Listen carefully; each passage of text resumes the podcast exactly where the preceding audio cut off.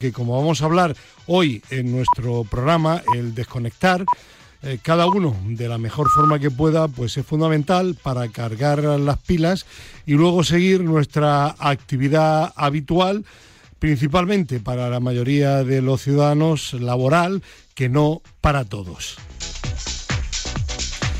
Y bueno, como digo, vamos a hablar en primer lugar de un tema relacionado con la naturaleza, con el deporte, con la actividad física, el montañismo, puesto que tenemos aquí en vivo y en directo en nuestro estudio número 2 de Radio Marca de Madrid a Juan García Riaza, que ha terminado una nueva aventura que la va a contar en unos instantes a los oyentes de Al Límite en Radio Marca. Luego, en este último programa con formato único para sábado y domingo de agosto, vamos a tener una mini tertulia de fútbol como suele ser durante todo el año el sábado. Y vamos a terminar hablando de España se mueve, de nuevo con Fernando Soria Hernández y las últimas novedades, porque no hemos parado, no se ha parado durante todo el año, pero en septiembre se vuelve, si cabe, con más fuerza que nunca para intentar que los españoles pues se muevan, si cabe, todavía un poquito más y aquellos que no se mueven nada, que se muevan al menos un poquitín. Estamos con Marcos Barril en la parte técnica y entramos en materia en tan solo un instante.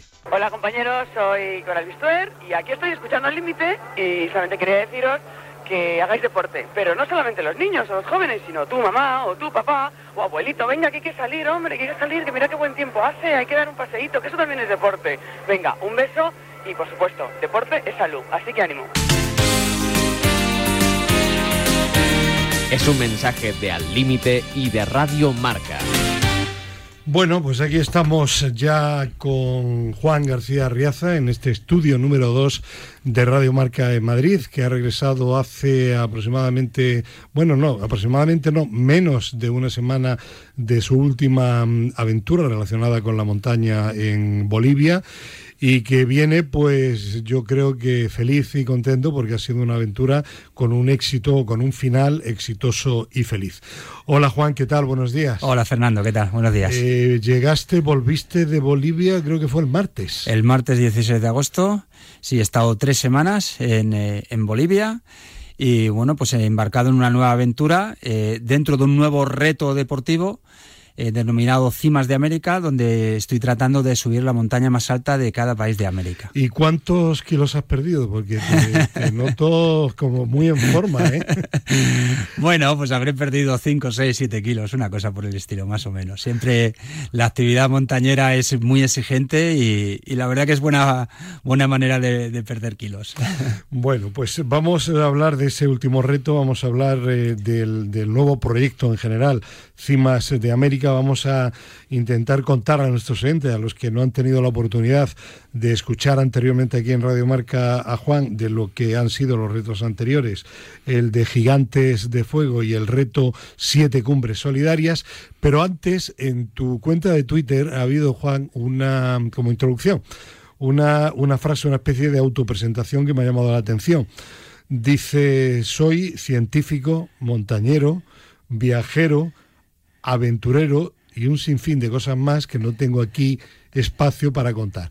Bueno, realmente eres un poco de todo o eres un poco más de algo? bueno, la verdad que, bueno, por mi trabajo obviamente soy científico, eso está claro, y eso es a lo que me dedico. Y luego principalmente, eh, pues eh, hacer escalar montañas es lo que, lo, que me apasiona. Y eso lleva con, eh, unido pues un montón de facetas, ¿no? la exploración, la actividad física, bueno, pues muchas facetas que, que me definen, ¿no? Y siempre pues trato de de sacar lo, más provechoso de cada una de ellas. Eh, si a ti, mira qué pregunta más difícil seguramente te voy a hacer, eh, llegar un momento eh, como, como ahora ha sucedido recientemente, luego hablaremos de ello posteriormente hoy en nuestro programa, ha llegado una oferta increíble para, para Casemiro, el jugador del Real Madrid, que está a punto de fichar, si no lo ha hecho ya oficialmente por el Manchester United, le dan casi el doble del dinero de lo que ganaba en el equipo merengue y sobre todo tenía un contrato por dos temporadas más aquí en Madrid, allí le garantizan cuatro y posiblemente una quinta. Y, dirán a algún oyente, bueno, ¿qué tiene que ver esto con Juan? Bueno, sí, con la pregunta sí. Imagínate que te dicen ahora, de Juan, tienes la posibilidad de dedicarte de aquí al final de tus días únicamente a una actividad. La de científico, la de montañero, eh, aventurero, que está relacionado con montañero, pero puede ser algo más que la montaña. ¿Qué elegirías? Bueno, vaya pregunta más difícil, Fernando. Esa es muy complicado de contestar. Obviamente por, por mi trabajo me gusta, mi vocación es eh, la ciencia y, y además en los últimos años eh, se ha visto claro también la importancia que tiene la ciencia en, en, nuestra sociedad y nosotros particularmente con el desarrollo de una vacuna frente al sí, coronavirus. Porque tú eres bioquímico, ¿no? Yo soy biólogo de formación y bueno, pues digamos virólogo eh, especializado en virología, ¿no? Estudio de los virus, ¿no? Pero por otra parte, claro, la, o sea, la ciencia en ese sentido pues eh, forma parte de mí, obviamente. Si me llegara un contrato de una compañía farmacéutica inglesa, por ejemplo, de Manchester, de Manchester, pues pues obviamente pues uno se lo pensaría mucho. Pero por otro lado, la montaña para mí forma parte de, mi vida. Es como si a uno le arrancaran el brazo. Digamos que tu vida no tiene sentido, eh, no tendría sentido sin una cosa o sin la otra. Exacto, totalmente. Y en el caso del, del, montañismo, eh, sin él, digamos, eh, yo no me sentiría pleno, ¿no? Y, de hecho es algo que siempre trato de buscar, la forma de seguir escalando montañas. No me dedico profesionalmente a ello que también es complicado el tratar de combinarlo con el trabajo y con la familia pero es algo que siempre estará en mí hasta el final de mis días, eso lo mm. tengo muy claro. Oye, eh, Juan, y rizando el, rizo de lo más difícil todavía, eh, posiblemente ahora si, si te está escuchando tu familia, dirán, bueno, ¿y, nosotros en qué lugar quedamos? No, hombre, la familia siempre es muy importante. Y tengo la suerte de tener una mujer maravillosa que me apoya en estos retos, dos hijos increíbles que, que hombre, todavía son pequeñitos, ¿no?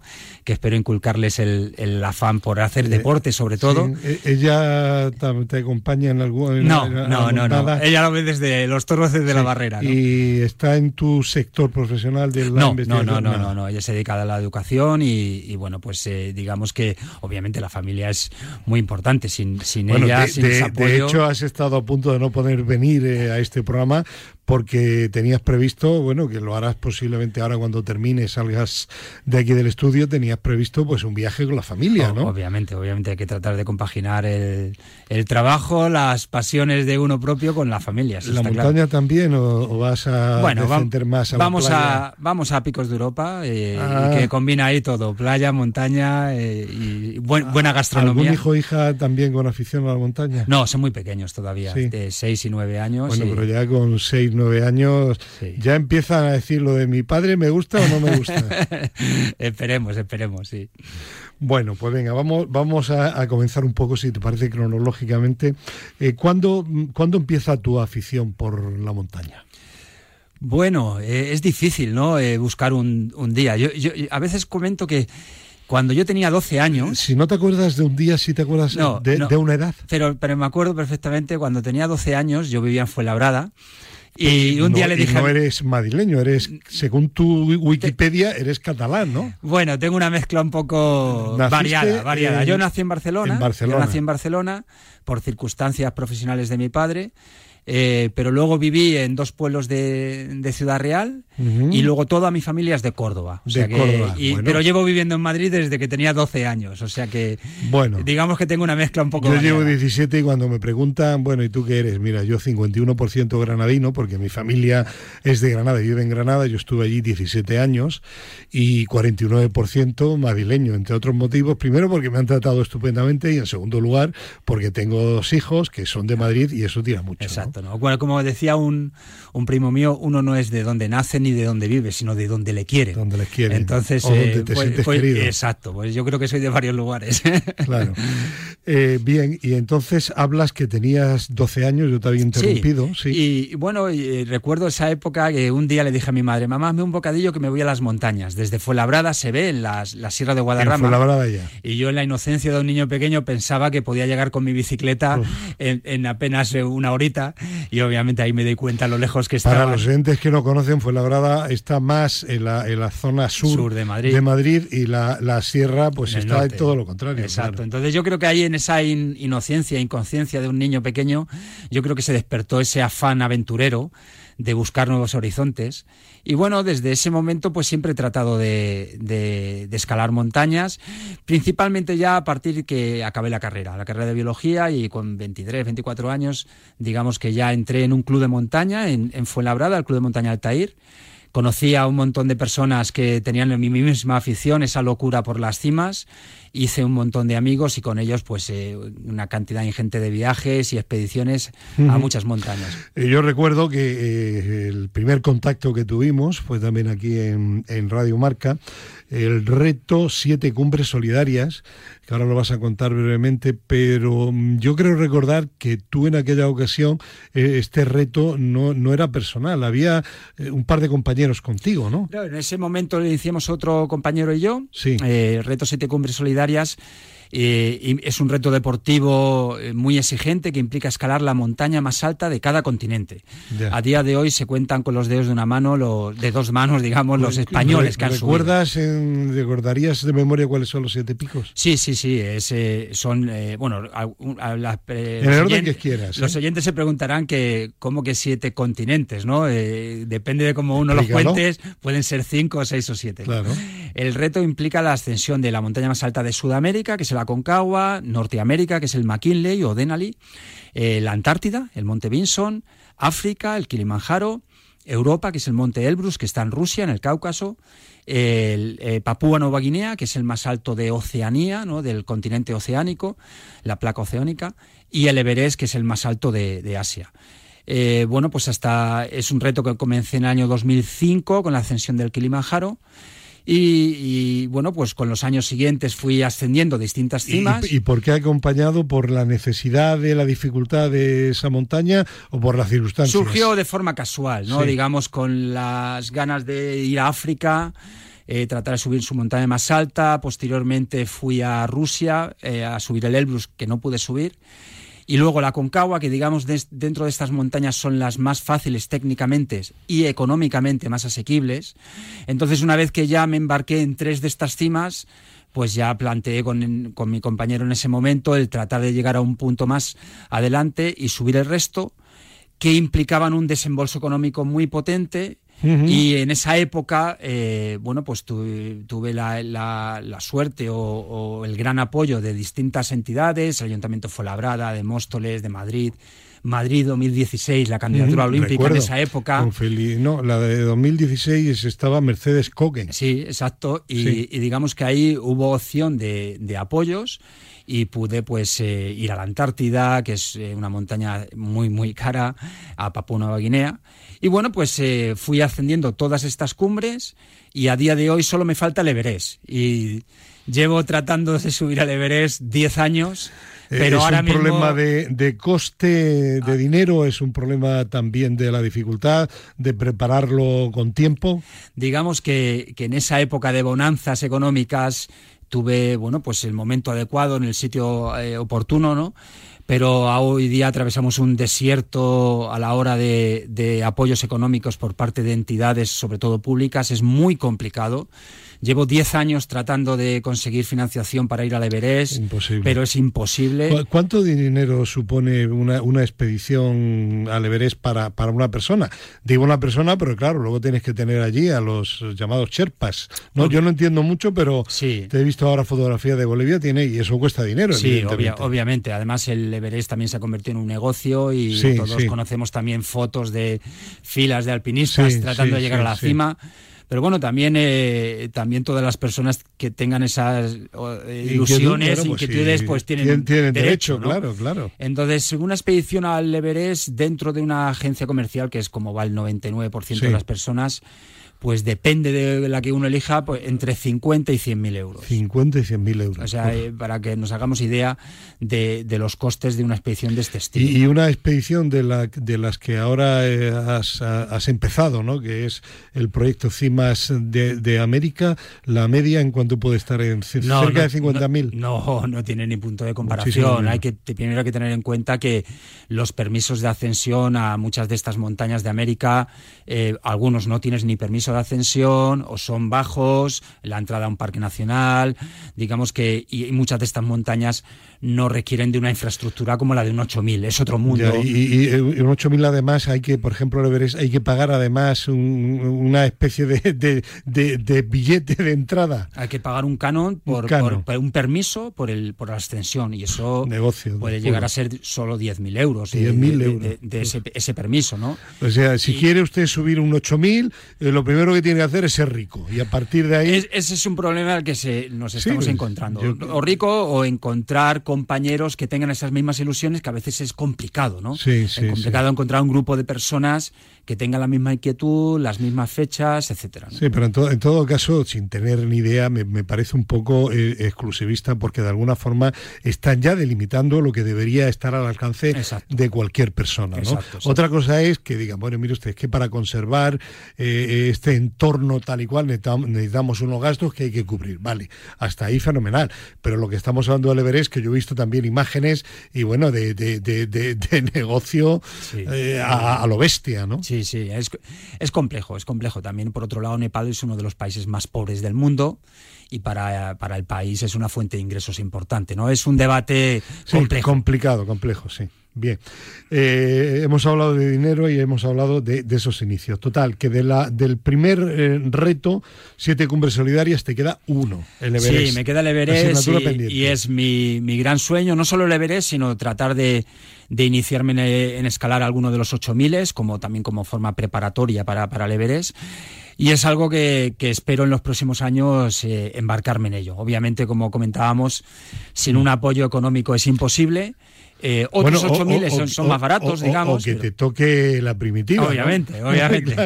Pero bueno, yo no cejo en el empeño y espero que, en un futuro cercano pudiera tener esa opción y completar, obviamente, el reto Siete Cumbres que, como he comentado al principio, no muchas personas han podido finalizarlo, ¿no? Y es algo muy con, con, mucho aliciente por mi parte.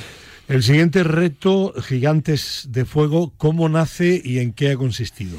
Bueno, eh, Gigantes de Fuego, viendo la, dificultad de subir al Everest, pues eh, y, como varios de estas montañas eran volcanes, pues me planteé el subir los siete volcanes, ¿no? el volcán más alto de cada continente, ¿no? Eh, algunos de estas siete cumbres ya son volcanes, como el Kilimanjaro, por ejemplo.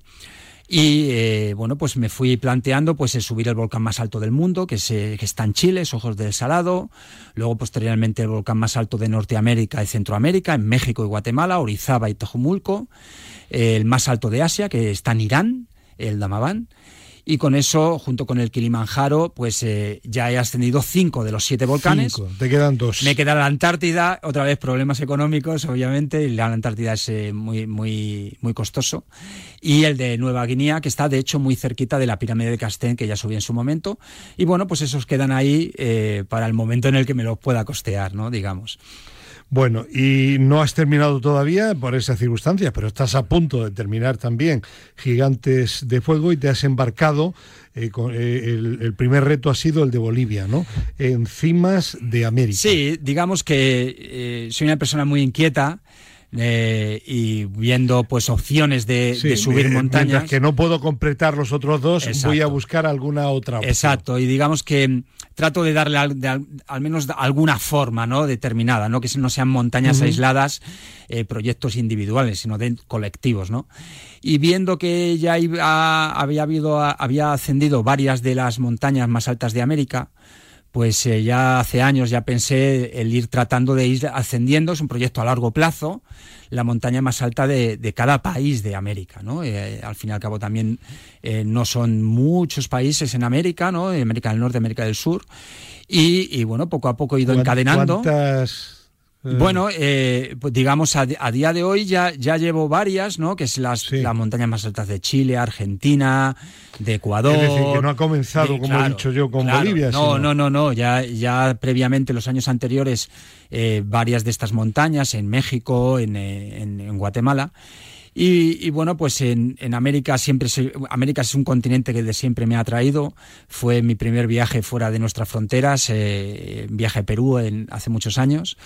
y, bueno, pues eh, qué forma más bonita que, que, viajar por el continente americano a través de sus cimas más altas, ¿no? Y por eso este verano, pues me decidí ir a Bolivia eh, a escalar el Sajama, que es la montaña más alta de este país. 6.542 metros de altitud. Sí, 6.542, eh, una montaña imponente, es un volcán eh, extinto que se sitúa en la cordillera occidental de los, de los Andes y emerge solitario del altiplano boliviano a, a 4.000 metros de altura, más de 2.000 y pico metros de, de elevación sobre el terreno y la verdad que es un destino increíble ¿no? y una montaña espectacular. Tú ibas, eh, Juan, eh, bueno, estamos, por si hay algún oyente que se ha incorporado ahora a la sintonía de Radio Marca, con Juan García Riaza, científico y montañero, que está contando pues sus aventuras, los retos que ha ido cubriendo, los que tiene todavía pendientes y sobre todo el que acaba de terminar, que es la subida a la cima del Sajama de 6.542 metros de altitud en, en Bolivia.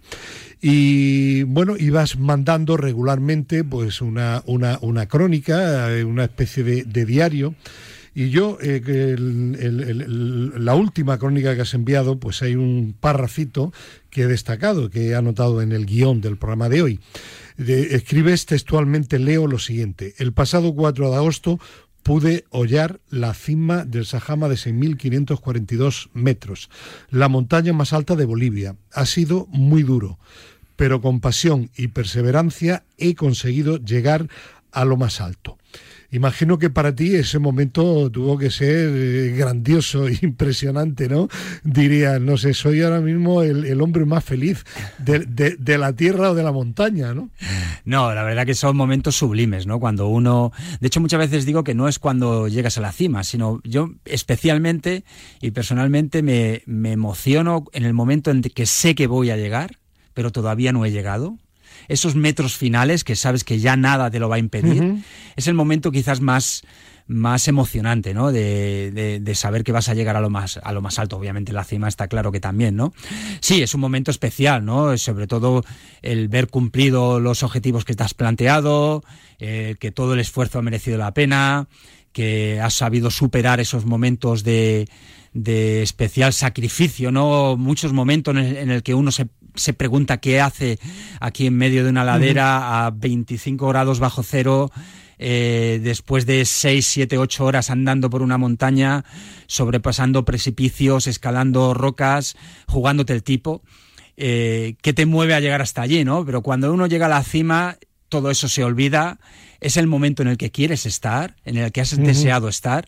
Y yo creo que es, eh, yo ahí soy inmensamente como el pitido final de, una final de la Champions o de un campeonato del mundo de fútbol, ¿no? Exacto. Ese momento. Es el momento, obviamente, no, tienes eh, a, 100.000 espectadores alrededor, ¿no? Pero, pero de forma. Pero es igual, ese, ese momento es tuyo, es un momento único. Y te da igual que haya uno o un millón. No, no, no. Es, es, un, momento muy, muy, muy, es peculiar, ¿no? En el, en el sentido de que también uno llega cansado, ¿no? No, no llega, depende de las cimas, ¿no? Uno no llega tan eufórico como uno puede pensar, uno llega cansado pero muy feliz. Y también sabe que la, la, cima, a diferencia de un partido final, no es el pitido final, como bien dices, ¿no? Eh, podría parecer. Quizás es el pitido de la primera parte. Luego, luego hay es, que descender. es la primera parte. Luego hay que descender. Y sobre todo en montañas como el Sajama, que, que, es una montaña que tiene precipicios, que tiene zonas peligrosas, la bajada es. ¿En cuánto tiempo has tardado en subir y cuánto en bajar? Tardé en subir unas siete horas desde el campamento de altura, que está a 5.700 metros, y la bajada, eh, pues eh, cuatro horas más o menos, cuatro horas más o menos en bajar. Y, como bien decía, es una montaña que, que no es un paseo en el sentido de de solo andar, sino que tiene zonas de, escalada en roca, tiene zonas de, pendientes muy empinadas, eh, donde no vale ningún error posible. Hay precipicios de, más de mil metros. Y, luego hay una zona que, es, eh, que son regiones peculiares en, en América, que se llaman penitentes, ¿no? que son unas formaciones de hielo eh, que se forman debido al viento y al deshielo y que andar por esas zonas son realmente es una penitencia, como digo, en, plan medio broma, medio en serio, porque es un terreno muy irregular y andar por ahí, por este laberinto de, de columnas de hielo, es realmente agotador y puede llevar al traste una ascensión, porque es muy, muy cansado. Eh, ¿Cuál es el momento que tú recuerdes ahora de mayor dificultad de todas las cimas que has alcanzado? ¿Te refieres a, algún momento que tú dijeras, uff, o que estuvieras a punto, aquí la palmo, vamos? ¿Ha habido algún momento? Bueno, eh, a ver, realmente, eh, no dentro de estas que hemos nombrado, pero obviamente montañas he subido muchas pero el momento más peligroso que, he tenido en una montaña fue eh, casualmente en Bolivia, hace 23 años. 23 hace 23 años, en mis inicios en el alpinismo, en el andinismo, en un pico denominado Ilusión, Ironías de la Vida, el pico se llama Ilusión. Pues en ese, esa montaña, pues eh, me quiso quitar la ilusión de, de escalar montañas y tuve un traspiés en una zona bastante empinada y bueno, pues eh, digamos que por, no, no suerte, sino por, por, la formación que tengo en montaña y el saber cómo moverme, caí, me, me caí por una pendiente. Y vamos a decir de forma rápida que si no me llego a parar no estaría aquí hablando contigo. Eh, había un precipicio bastante, de bastantes metros y me paré cerca del precipicio, en esa pendiente helada. Eh, y bueno, pues ese fue el momento obviamente más, complejo, pero irónicamente fue el momento eh, en el que decidí que es lo que me gustaba hacer. Eh, digamos, a pesar de, esta, de este traspiés que casi acaba con mis días, eh, fue el momento en el que dije, no, no, esto es lo que me gusta hacer, esto no me va a quitar en mi ilusión. voy a dedicar ya eh, indubitativamente efectivamente, a esto. Efectivamente, Bien, dicho eso, tú que tienes una sólida, ¿no? Muy sólida formación científica, eres además investigador, ¿tú crees en el destino? Uy, es complejo. No, no creo en el destino. No, creo, en el destino. ¿No, has pensado luego posteriormente con el tiempo, paso el tiempo, de que eh, tu destino no estaba no, ahí? No, no, creo en el destino, aunque no quiero, no quiere decir que no me atraigan determinadas circunstancias o, casualidades que puedan existir. Me explico, te cuento por qué, ¿no? Porque yo alguna vez, no, no es exactamente lo mismo, ni mucho menos, pero sí que he pensado y reflexionado algo que me sucedió, que no he contado nunca en mis muchos años de, radio. Bueno, de radio llevo ya, desde que empecé en Radio Granada de la cadena SER, llevo más de 45 años. Empecé con 16 años tan solo, ¿no? Y recuerdo yo que eh, trabajaba en aquella época con José María García en la cadena SER, en Radio Madrid, y yo tenía un R5 y me fui para que mi madre no estuviera preocupada en un R5 que me acababa de comprar mi padre, lo habíamos comprado a media, él me pagó la entrada y luego yo las cuotas mensuales, me fui de madrugada después de terminar el programa de Hora 25 con José María García a Granada y no había la autovía que hay ahora tan estupenda, ¿no? De aquí a Andalucía. Y yo recuerdo a ciento y pico kilómetros de Granada, eh, antes de llegar a Bailén, creo que fue, eh, que estaba en un pueblo, en un pueblecito pequeño con una calle estrecha, hice un adelantamiento, ahora con el paso del tiempo y rememorando en mi movida mental, un poco atrevido, imprudente, y me venía un camión de frente. Yo no sé cómo, pegué un pequeño volantazo y lo evité.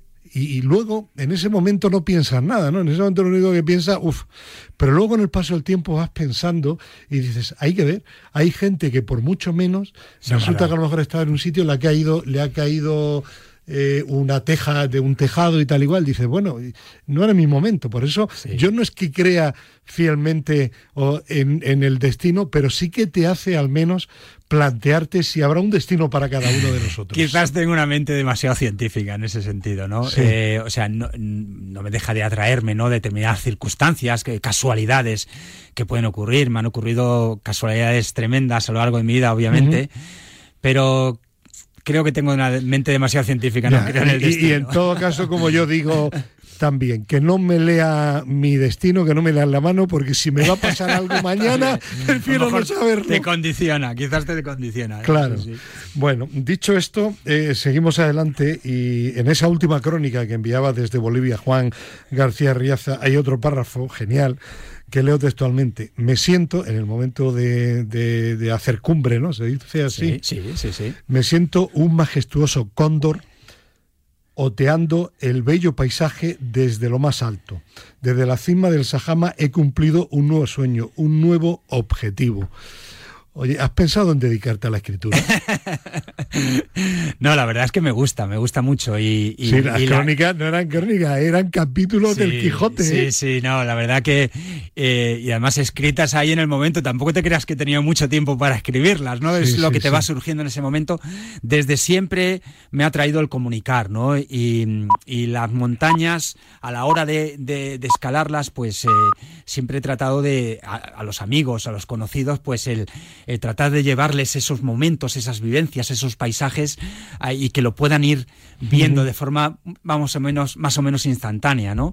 Y las crónicas es una forma muy muy muy bonita de, de, comunicarlos, de poner fotos en, en, los escritos que iba mandando e ir eh, compartiendo con, con, mis amigos y, eh, familiares, amigos, allegados, pues esas vivencias, ¿no? En, en, esa última crónica, lo que acabo de leer continúa, pero lo he querido dejar para una pregunta aparte.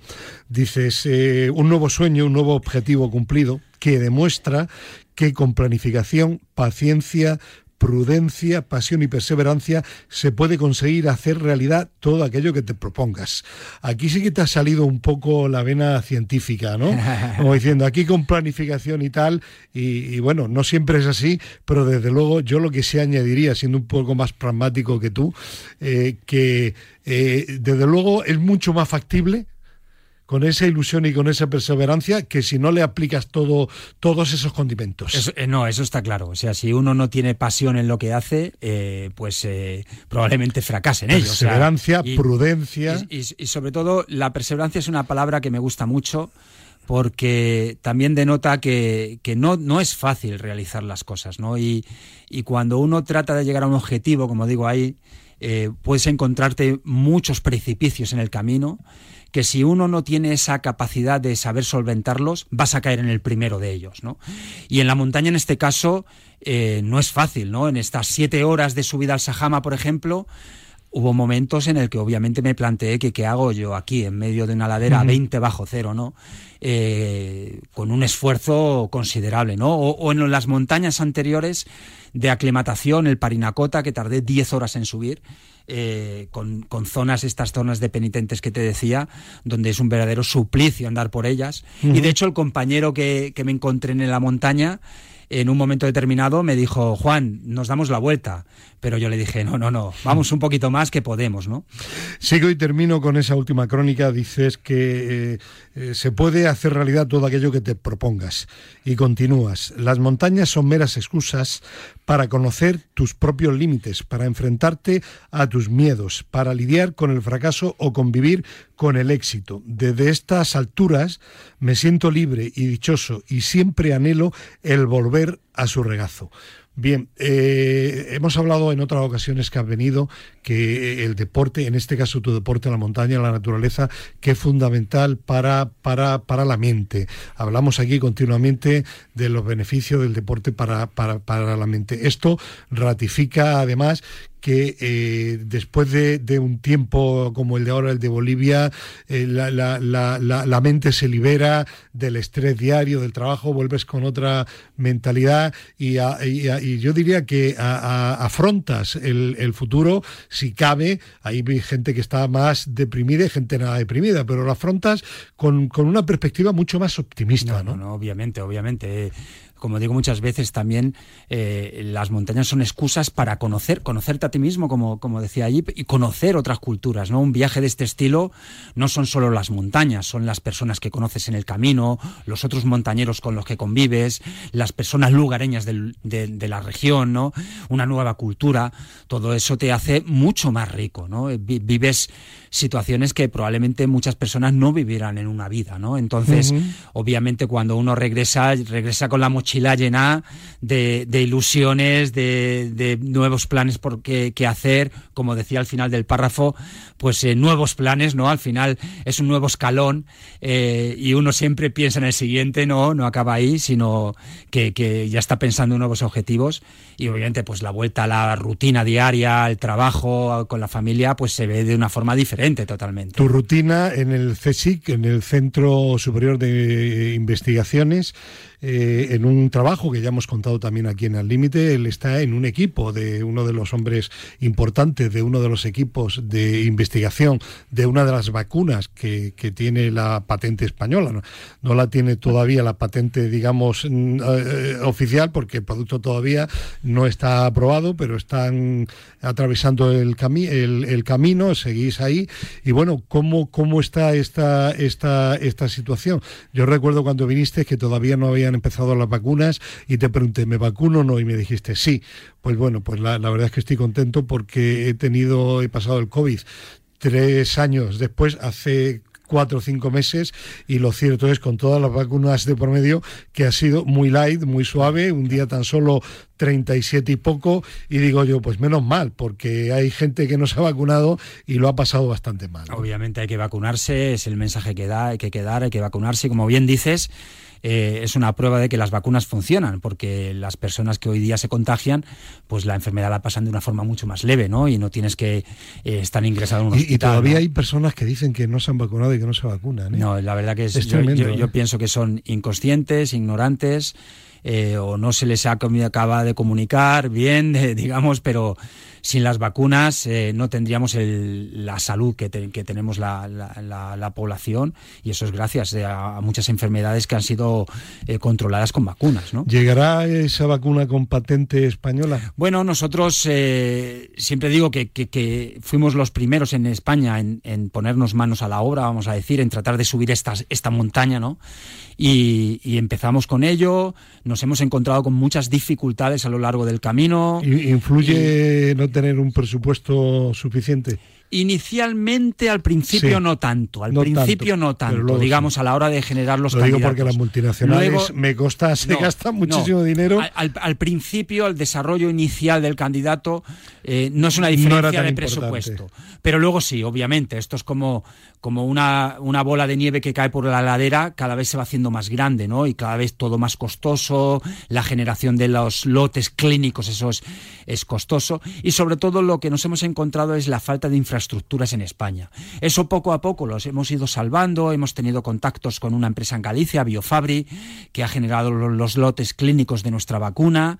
Y bueno, pues digamos que hemos ido avanzando, hemos demostrado que en modelos animales la vacuna 100% eh, eficaz, eh, activa el sistema inmunitario. Vamos a decir que con el símil con la montaña vamos eh, ascendiendo distintos campos de altura.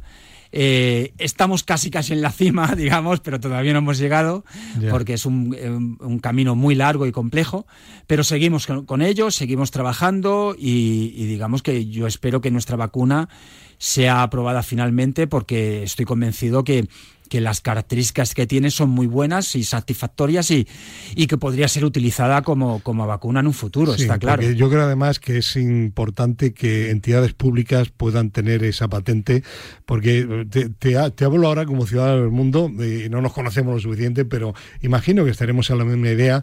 Es una pena que algo que se ha demostrado tan, tan fundamental, tan necesario, se siga, por parte de muchos, se siga utilizando como, como un producto no comercial, sino muy comercial, y que no lo faciliten a, esos otros países como el que tú has estado ahora y otros en los que Nepal, que realmente lo necesitan, ¿no? Entonces, es bueno que puedan llegar a esas entidades que tengáis, que hayáis sacado la patente y decir, bueno, vamos a universalizar y que pueda llegar realmente a todo el mundo. No, no, es importante. De hecho, fíjate, ahora que comentas esto, ahora estando yo en Bolivia, por ejemplo, ellos están atravesando la quinta ola allí, nosotros aquí hablamos de la séptima, y en Bolivia apenas el 50% de la población está vacunada. De hecho, eh, he notado un cambio en el sentido de hoy día, pues eh, nosotros eh, al aire libre circulamos, circulamos, andamos sin mascarilla, y allí la, la, población al aire libre van todos con mascarilla. O sea que digamos que, que esa situación se nota. ¿eh? Porque y cuando el virus se vive como es el caso tuyo, pues te impacta. Claro, está afectando ahora en estos países mucho más que en los países occidentales, eso está claro. Y eso es por la tasa de vacunación. ¿no? Y yo creo que es importante que, que las vacunas lleguen a, a, a, a todos los países del mundo. Es verdad que es un tema complejo, en el sentido de que al final las empresas, obviamente, han invertido y quieren recuperar. es, una situación compleja. Pero, habría que buscar, digo yo, un término medio, ¿no? Exacto, hay que buscar... Que, ganen, pero que no ganen tanto. Claro, ahí la OMS tiene un papel importante, la Organización Mundial de la Salud, a la hora de gestionar este tipo de situaciones, con liberación de patentes, para que puedan llegar a países más desfavorecidos en ese sentido. Bueno, y la última pregunta obviamente, Juan García Riaza, eh, tu próximo proyecto. o dentro de uno de estos proyectos que ya tienes en pues, marcha. Habrá, tu, próxima cima. Habrá, habrá, que, habrá que ir dándole forma poco a poco. Pero bueno, sí, alguno de estos países de, de, América que... No tiene todavía nombre. Todavía, no, todavía no. tiene nombre, pero bueno, de, o incluso el año que viene si bueno pues si vamos a hacer llamamiento aquí en la radio si pudiera tener un apoyo económico pues, pues, pues no descartaría pues el tratar de intentar hacer eh, un 8.000 el año que viene o el siguiente o un 7.000 en, en, en Pakistán por ejemplo que es un, es un país también que tiene muchas montañas muy interesantes digamos que cualquier montaña puede ser factible de, poder Pues si hay alguien que pueda colaborar con Juan García Arriaza, que se ponga en contacto con la Límite Radiomarca, o, o muy fácil, Wikipedia Juan García Riaza y aparece todo su currículum, más que el montañero, el otro, el científico, un currículum, ya digo yo, lo añado, tremendamente brillante y yo espero que próximamente lo sea todavía más, porque eso significará que todo lo que están investigando están avanzando y eso será bueno no solo para España, sino para todo el mundo. Juan, que bienvenido de nuevo aquí a España y a Radio Marca y que seguimos en contacto para contar a los oyentes tu próxima aventura, ¿de acuerdo? Fernando, muchas gracias por el tiempo y un placer charlar contigo como siempre. Bueno, pues eh, cambiamos de tercio informativo y vamos a hablar ahora un poquitín de fútbol, de esa temporada de liga que ha comenzado ya y de algunos aspectos que yo creo que son interesantes antes de que la semana que viene volvamos a nuestro formato habitual de Al Límite, es decir, programa eh, polideportivo de temas, muchos de ellos relacionados con la actividad física y la salud, con la mini tertulia de fútbol y luego la tertulia exclusivamente del domingo. Y para hablar de esa actualidad tenemos, como no, al profesor López Nombela. Profesor, buenos días. Hola, muy buenos días. ¿Qué tal el verano? El verano mal porque cuando no se estropea la lavadora ha subido el gas, cuando sube el, sube el gasóleo, o sea, ¿qué quiere usted? Por lo que estamos pasando, lo que está pasando esto, España, la pobre, España la pobre. Dios mío, pero usted por lo menos tiene tiene el espíritu deportivo, ¿no? Sí, el espíritu deportivo, pero cuando se acaben las letras, o sea, cuando se acabe el, plus, a ver con dónde vamos a ir. Bueno, bueno, bueno, eh, vamos a, ser optimistas o moderadamente optimistas todos. Tenemos también a Pedro Calvo. Hola Pedro, buenos días. Hola, buenos días. ¿Tú qué tal? ¿También pesimista o no? No, bueno, al final tirando, porque si no, si, si te vuelves pesimista, eh, mal lo llevamos. Bueno, pues desde luego vamos a tocar hoy con vosotros dos, tres temas muy concretos. El primero de ellos de superactualidad, aquí la primicia se dio en, en marca, eh, venía el United a por Casemiro, Eh, no sé si en estos momentos eh, ya es definitivo y ya es todo súper oficial, pero bueno, es obvio que Casemiro va a jugar eh, muy pronto, va a comenzar a jugar en el Manchester United y no más en el Real Madrid. Desde luego Casemiro, profe, sí que no está nada pesimista, todo lo contrario. Eh, casi no, le van no, a no duplicar, sé, ¿eh? Sé. casi le van a duplicar el sueldo y le han duplicado el número de años. Le quedaban dos en el Real Madrid y aquí le dan cuatro más uno. Bueno. ¿Y cuánto, a cuánto asciende todo eso?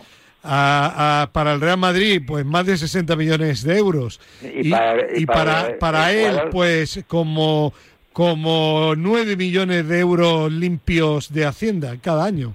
Mm. Eh, por 4,36 y son 5,45. Pues eh, casi 50 millones se va a embolsar. ¿Pero usted cree que no ha ganado más de 200 millones desde que está en el Madrid? No, no, no. Él tenía un sueldo, según ha publicado Marca, aproximadamente neto. Era el noveno en el ranking del Real Madrid o décimo de aproximadamente 5 millones netos, que son 10 millones de euros brutos al año, más premios, que son los que ha ganado toda la plantilla. En fin, independientemente del tema económico, ¿usted qué, qué- qué- qué piensa? ¿Se equivoca Casemiro? ¿Se equivoca el Real Madrid? ¿Aciertan los dos? En cuanto que en cuanto a dinero para asegurar su vida y la de sus hijos y la de sus Bueno, para asegurarla no, para, bueno, sus nietos y y, y algo más. algo más, sí, sí. Sí, bueno, pues y algún reserva que otro. Bueno, pues me parece muy bien. sí. Pero el- deportivamente se va no siendo figura. Ya, Quiero decir, no siendo figura a recordar. Ya. Aunque luego se quiere recordar la gente. Que- Esto se olvida enseguida, no ¿eh? va, no, no, no, se pierde la posibilidad de quedarse como leyenda del Real Madrid. Hombre, claro, se sienta en el Real Madrid, pero para mucho tiempo. Ya. Fíjate las copas de Sí, Europa que de- tiene y de- lo que... Y lo de, que de Barán ahora se acuerda poca gente. a ver, que se acuerda? Claro, No claro. le, no le meten en el, juego de las chapas. ¿Te Claro. acuerdas del juego de las chapas Sí. de futbolistas, de pequeños? Que había una chapa encima el- y encima la cara de un futbolista. Claro. Pues esto es lo que, a, a esto no, ni a esto se acuerda. Profe, ¿y el Real Madrid acierta? No, el Madrid sabe que tarde o temprano el que el futbolista se va donde quiere y no tiene más remedio que aceptar, pero por la moneda tampoco va a perder nada, ¿eh? Ya. Bueno, Pedro, ¿tú coincides con el profe o no? en lo deportivo el Madrid pierde mucho. Sí. El Madrid ahora mismo no tiene un jugador en esa Ya, posición. pero yo sé que tú, si de ti dependiese, lo traspasabas. Sí, sí. eh, eh, ¿Vale? eh, eh, no, no, eso está claro. Pues Yo estoy hablando de lo deportivo. En lo deportivo eh, pierde. En lo, en lo profesional entiendo que es un jugador de, de 31 años eh, que le dan 60 millones al Real Madrid y, y con ese dinero el Real Madrid puede fichar un jugador más joven y, y, y en esa posición bueno, con lo cual el Madrid es el que menos pierde.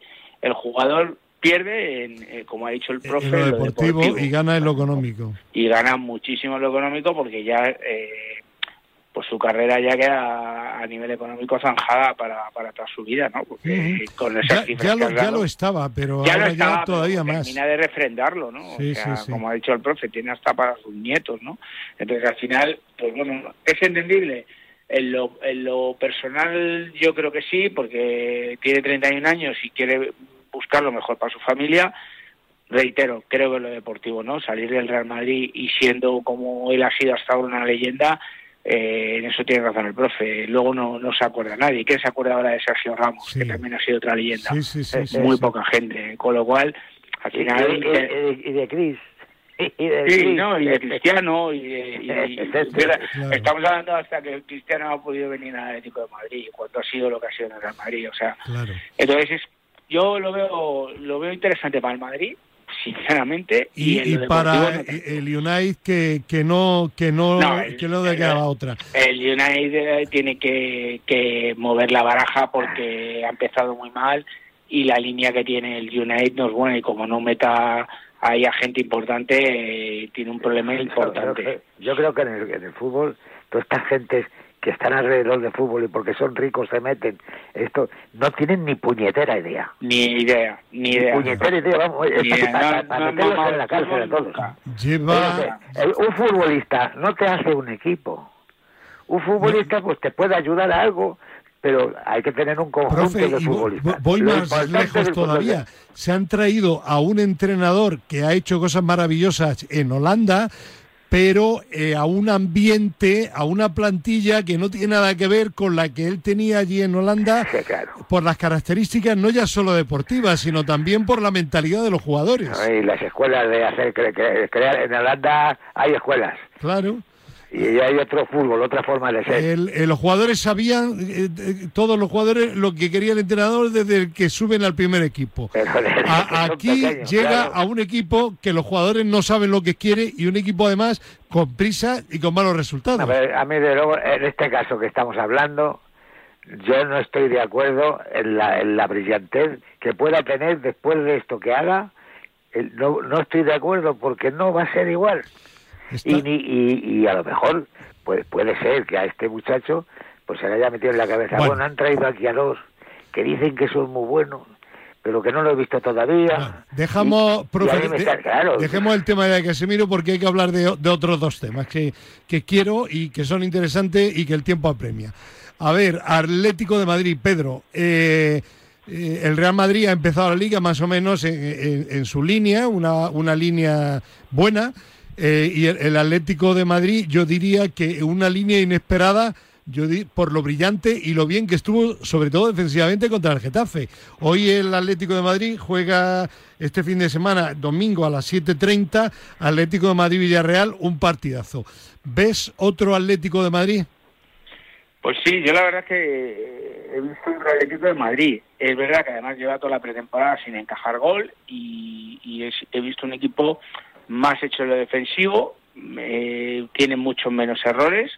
Es verdad que sigue teniendo alguno y, le sobra ahí algún jugador que tendría que mejorar esa línea, pero sobre todo lo que he visto es un equipo muy dinámico, que ya lo he visto, sobre todo lo vi en el partido de la Juventus, un equipo muy dinámico con balón, no esas circulaciones tan lentas del año anterior y de temporadas anteriores, sino con balón mucho más rápido, jugadores con mucha más libertad en el juego, el, el que haya jugadores en otras posiciones le da mucha versatilidad a otros jugadores que el año pasado estaban en tareas más defensivas. Eh, he visto cosas diferentes que espero que Simeone siga manteniéndolas y no se vuelva loco. Lo único que peor llevo es que cuando marca un gol se vuelve a echar atrás. Ya. Me digan que solo juega. Pero eso es mentalidad.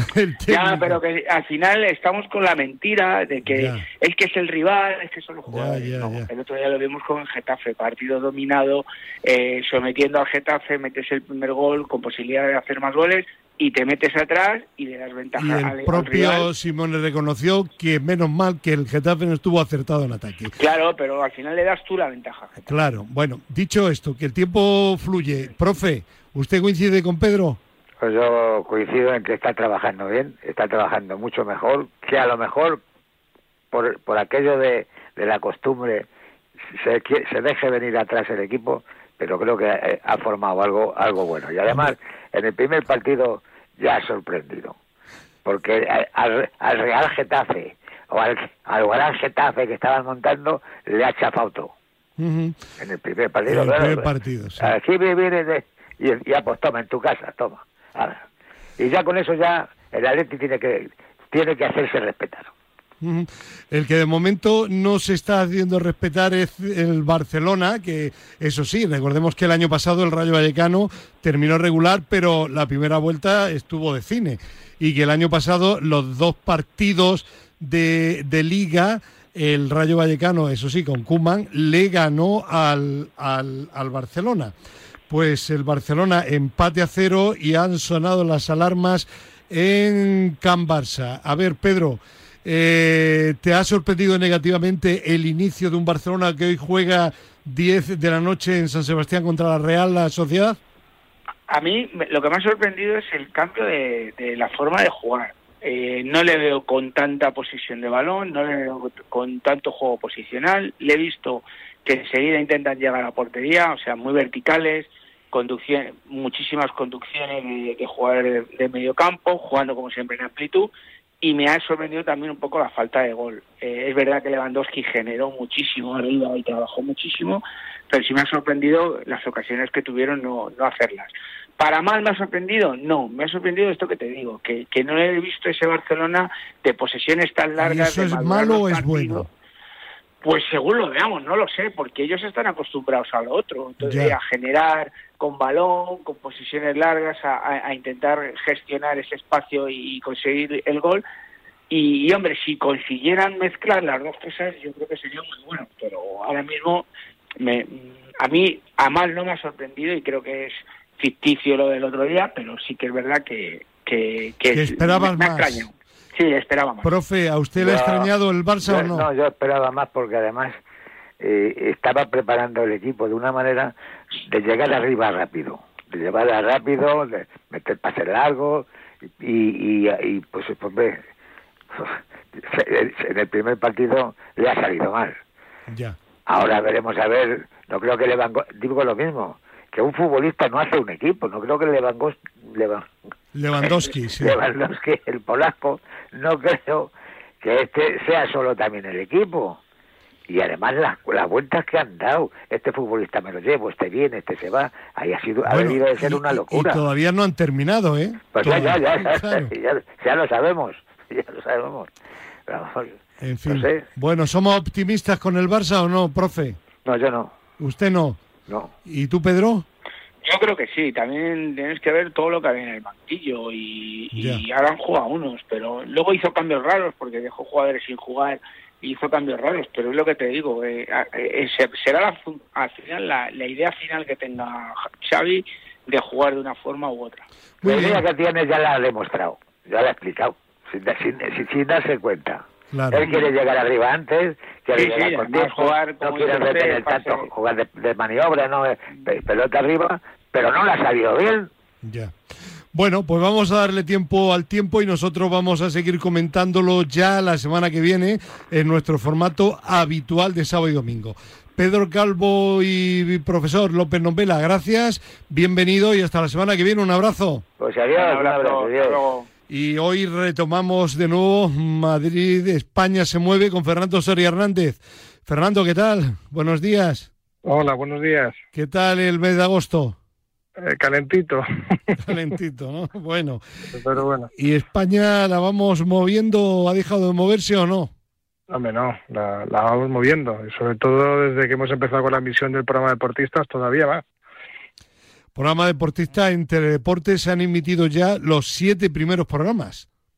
Sí, sí, sí. Ya van siete programas. Eh, esta semana que viene tendremos el octavo y la verdad es que muy contentos. Estamos teniendo muy buen feedback por parte de todos los espectadores. Y, bueno, recordar a los oyentes que se suele emitir los jueves por la tarde. La hora depende de la programación aunque alguna semana también, dependiendo de la programación, nos puede cambiar de día, pero en ese caso avisaremos, ¿no? Y que siempre están todos los programas disponibles en RTV Play, en la plataforma de, Radio Televisión Española. Ahí puede ver todos los programas, además son de unos 12 minutos, por lo cual es muy fácil verlo en cualquier momento del tiempo. La semana que viene, Fernando, el programa número 8 de deportistas en Teledeporte, en principio jueves por la tarde. ¿Podemos anticipar algún tema a los oyentes? Mira, pues en primer lugar tenemos un reportaje muy interesante de CrossFit, que es un deporte que viene pegando fuerte. Luego también tenemos la historia de Damián Veiga, que es monitor de, Zumba. Tenemos también eh, el consejo sobre lesiones tendinosas y musculares en el deporte, de, la, de doctor Tomás Fernández. Y luego también tenemos la entrevista saludable a Bárbara Fuertes, eh, subdirectora general del programa Mujer y Deporte del Consejo Superior de Deportes. Y luego al final un noticiario con algunos temas de interés relacionados con el deporte popular. Y Madrid se, mueve en Telemadrid, ya eh, se ha iniciado el trabajo de la decimotercera, decimocuarta temporada. Decimocuarta, sí. Decimocuarta temporada en Telemadrid y aproximadamente en la segunda semana de septiembre volverán los programas, creo que ya con el número 285. Parece mentira, ¿no? Eh, pues eso es, sí, ya 14 temporadas y va a ser el programa número 283. Y tres, bueno, me he equivocado por dos, ¿eh? Bueno, por dos, bueno, estamos ya, ya cerquita de los 300 y nada, muy, muy, muy ilusionados porque, bueno, pues eh, es que ya son muchísimos años. El otro día estamos comentando en el equipo y, es tremendo cómo pasa el tiempo. Pues iremos contando también los nuevos temas de esta decimocuarta temporada de Madrid se mueve en Telemadrid. Y ya para terminar, Fernando, bueno, los proyectos europeos que están solicitados de momento van por buen camino, parece, ¿no? Eh, de momento sí, sí, sí, hemos recibido una, una notificación de la Comisión Europea eh, dentro del procedimiento de otorgamiento de un proyecto, entonces, bueno, es una buena señal. En breve empezaremos a saber más, entre septiembre y octubre. Hay dos proyectos propios pedidos y colaboración en otros seis. Ocho en total. Eh, como hablamos hace tiempo, hemos batido un récord aquí en España. O sea, no conocemos ninguna entidad que, que tenga tantos proyectos presentados para un año. Pues eh, Fernando Soria Hernández, eh, gracias y volvemos la semana que viene contando más cosas para que los españoles se muevan, si cabe un poquito más, que se mueven, pero no todos, más del 50% no se mueven nada o casi nada. Fernando, gracias. Gracias, hasta la semana que viene. Gracias también a nuestro compañero técnico Marcos Barril y seguimos, seguimos ya la semana que viene con el formato habitual de programa de sábado y tertulia de domingo. Si pueden, continúen felices las vacaciones. Adiós.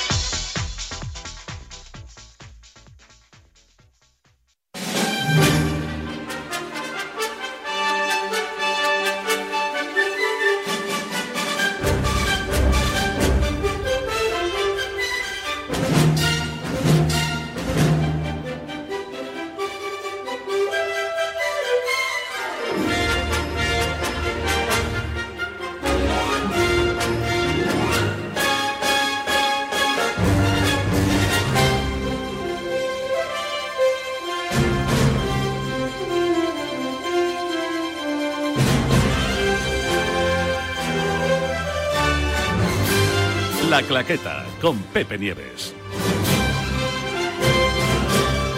Muy buenos días, sean bienvenidos una semana.